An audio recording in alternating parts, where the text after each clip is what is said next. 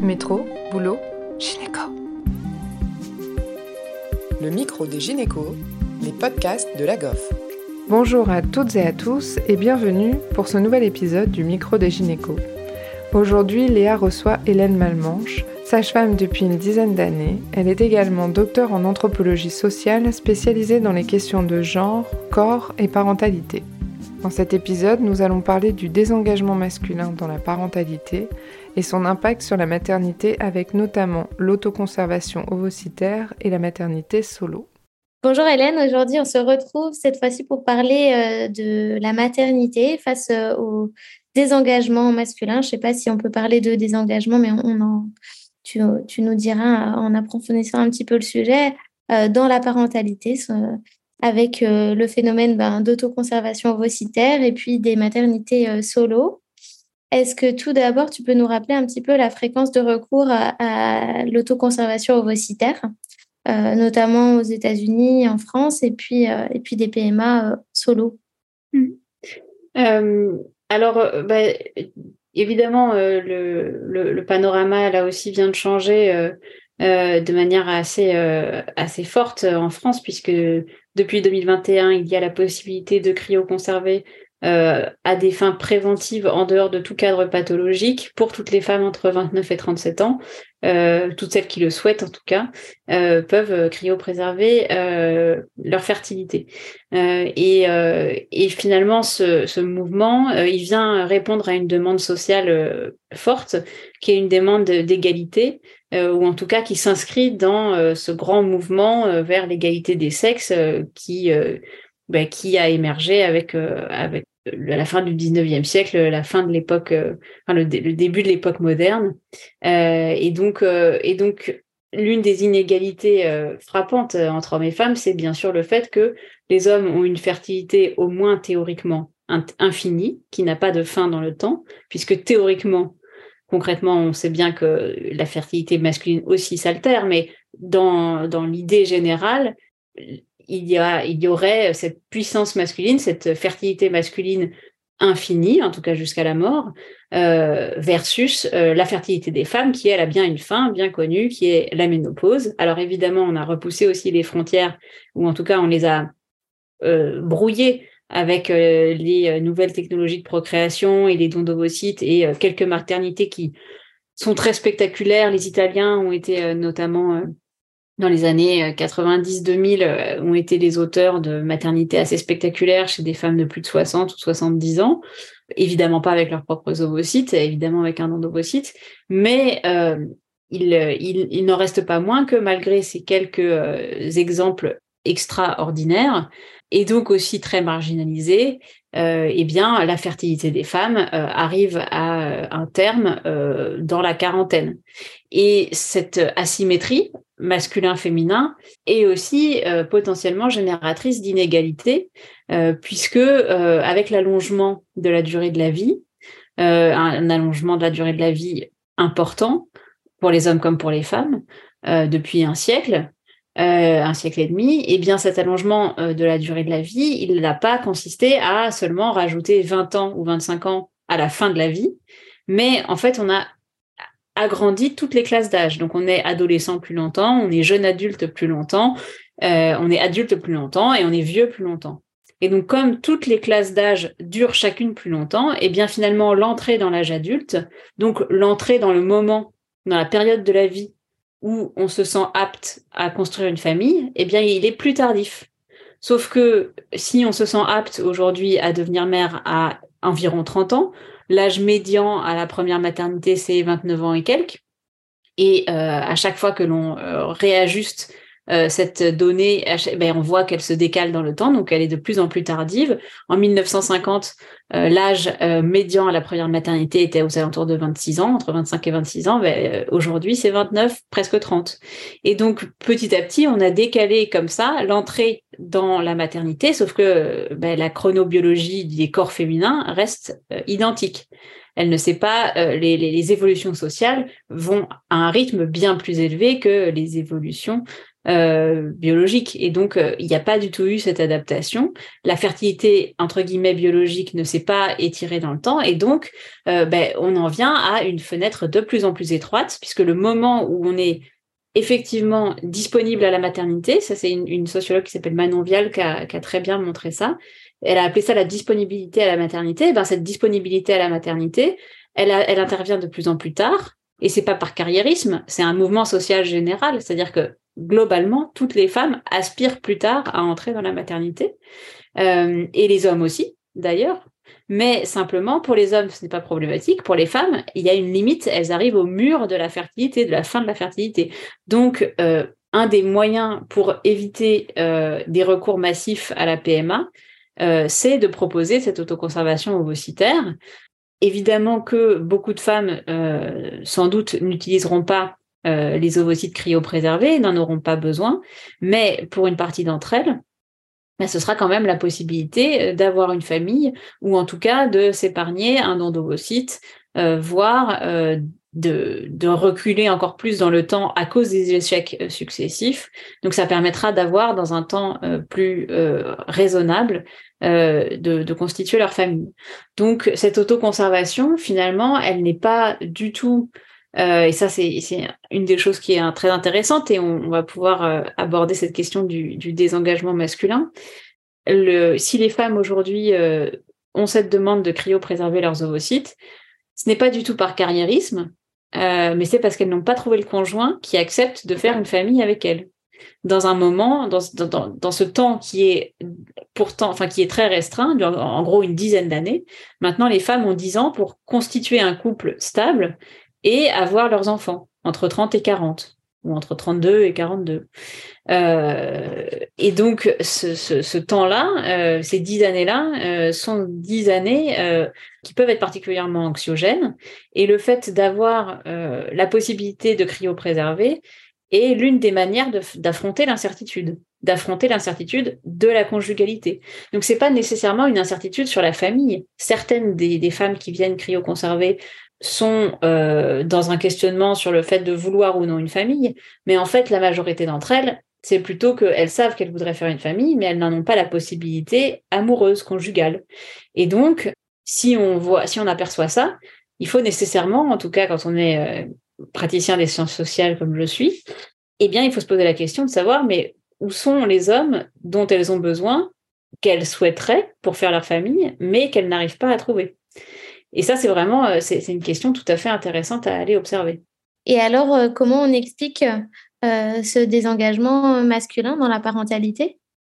Le, c'est en tout cas la, première question qu'on pourrait se poser, c'est donc ben, euh, pourquoi ces femmes n'arrivent pas à trouver d'hommes et où sont les hommes? Parce que donc la majorité d'entre elles sont hétérosexuelles. Il n'y a pas que mm. des femmes hétérosexuelles qui crient au conserve, bien sûr, mais c'est quand même la très grande majorité. Toute la question est de savoir euh, pourquoi ces femmes se confrontent à une absence de conjugalité. donc il pourrait y avoir assez vite un préjugé euh, qui euh, mettrait la responsabilité sur les femmes et considérerait que ce sont ces femmes qui ne sont pas capables d'être en couple.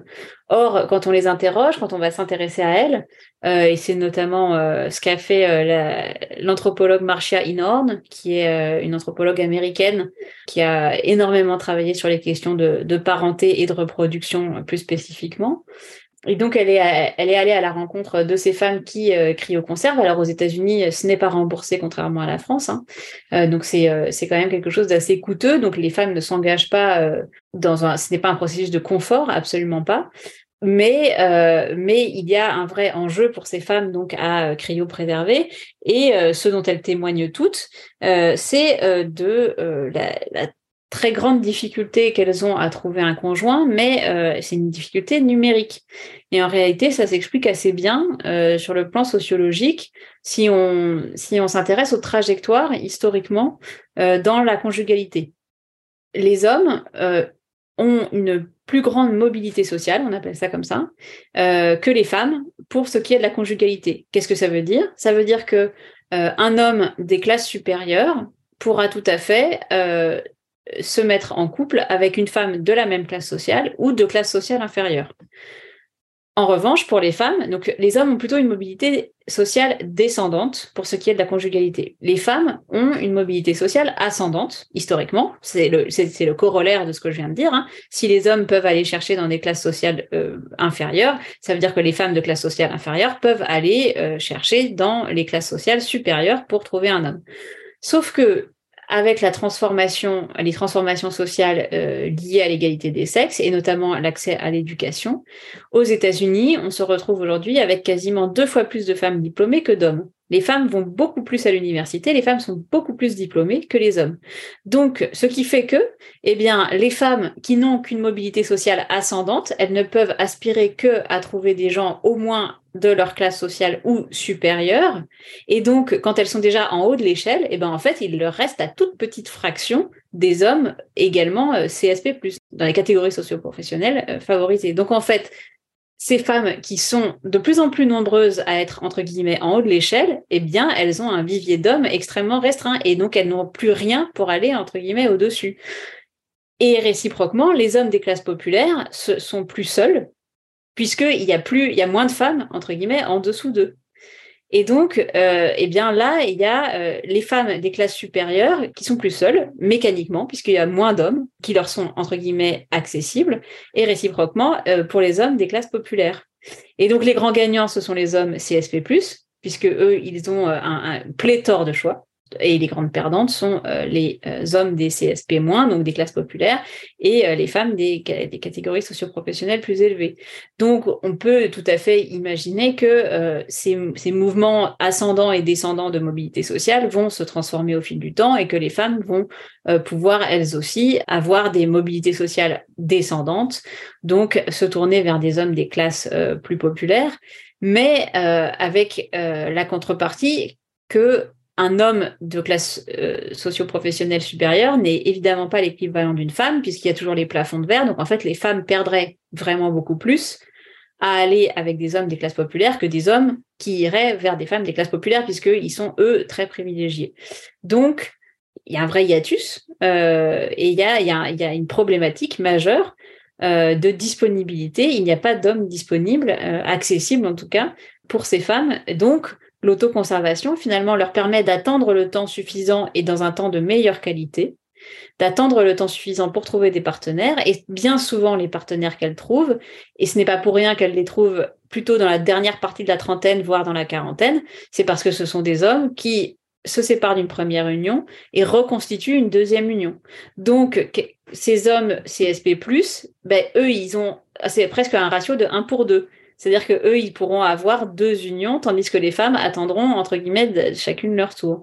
Je caricature bien sûr, mais ça donne quand même, ça permet de se représenter quelle est cette réalité sociale que les femmes euh, d'aujourd'hui, en tout cas les femmes diplômées, doivent affronter, et la raison pour laquelle cette autoconservation, elle est euh, extrêmement euh, précieuse. Et du coup, c'est pas un phénomène des hommes qui ont moins envie d'être pères? Alors, euh, il y a euh, une tendance générale à euh, moins vouloir d'enfants, avec notamment les phénomènes de no child, donc tout un mouvement qui s'est constitué autour du refus de parentalité pour des raisons politiques, pour des raisons écologiques, pour des raisons d'épanouissement personnel. Les, les, justifications sont nombreuses. Et, au-delà de ce mouvement de, rejet de la parentalité, en tout cas de rejet de la parentalité comme étant une évidence euh, au terme d'une vie accomplie, eh bien, ce que l'on ce que l'on peut voir, euh, c'est que ce que l'on peut comprendre aussi, c'est que euh, ben, nous vivons dans une société où l'institution du mariage n'a plus du tout la place qu'elle avait jusque jusqu'à l'après-guerre. Le mariage était extrêmement structurant de la société quasiment tout le monde était marié, enfin l'immense majorité des gens étaient mariés, et donc bah, le mariage donnait euh, des enfants aux hommes, mécaniquement. Euh, Aujourd'hui que euh, les unions sont beaucoup plus labiles, beaucoup plus variables, que chacun décide beaucoup plus euh, de la façon dont il veut euh, à la fois mener sa vie conjugale, mais aussi sa vie euh, potentiellement parentale, eh bien, il n'y a plus une norme sociale qui impose non seulement le mariage, mais qui impose, qui imposerait la famille. Donc, finalement, c'est un désengagement qui est plus fort chez les hommes que chez les femmes, mais ça, il l'a toujours été. C'est-à-dire qu'il y a toujours eu plus d'hommes sans enfants que de femmes sans enfants. Et l'aspiration à la paternité est de toute façon moins fort que l'aspiration à la maternité chez les femmes. donc c'est ça, c'est un mouvement qui était aussi plus ancien, donc qui n'est pas une nouveauté, mais qui prend des aspects nouveaux en raison de toutes ces modifications euh, sociales dont je viens de parler et euh, qui sont directement liées à euh, la plus grande égalité entre les sexes. Et donc nous, dans notre place de, praticien autour de la santé de la femme, comment on peut aider et comment on peut accompagner ce nouveau mouvement social qui est, qui est un peu inhabituel au quotidien? Euh, eh bien, je, pense que dans notre pratique, euh, la première chose, euh, c'est une fois qu'on a compris ça, que c'est pas une, c'est pas à cause d'un individualisme forcené que les femmes demandent une autoconservation ovocytaire, ou c'est pas parce que elles seraient dans, dans des velléités de repousser indéfiniment l'âge de la maternité, mais c'est bien parce qu'elles n'ont pas les conditions réunies pour fonder une famille. Euh, je pense que euh, c'est très important de pouvoir accueillir et accompagner euh, les femmes qui sont en demande, mais même simplement en questionnement par rapport à, leur fertilité, et, et de surtout ne pas culpabiliser. Donc, bien souvent, malheureusement, des patientes se retrouvent en consultation, en tout cas dans, dans, celles que je vois, très souvent, on me relate des propos euh, qui seraient euh, de l'ordre de mais qu'est-ce que vous attendez? Il serait temps de se réveiller. Euh, donc, qui remet la responsabilité sur les femmes. Or, c'est une responsabilité qui est partagée entre les sexes et qui est une responsabilité sociale globale. Donc, surtout ne pas culpabiliser, ça, ça me semble extrêmement important.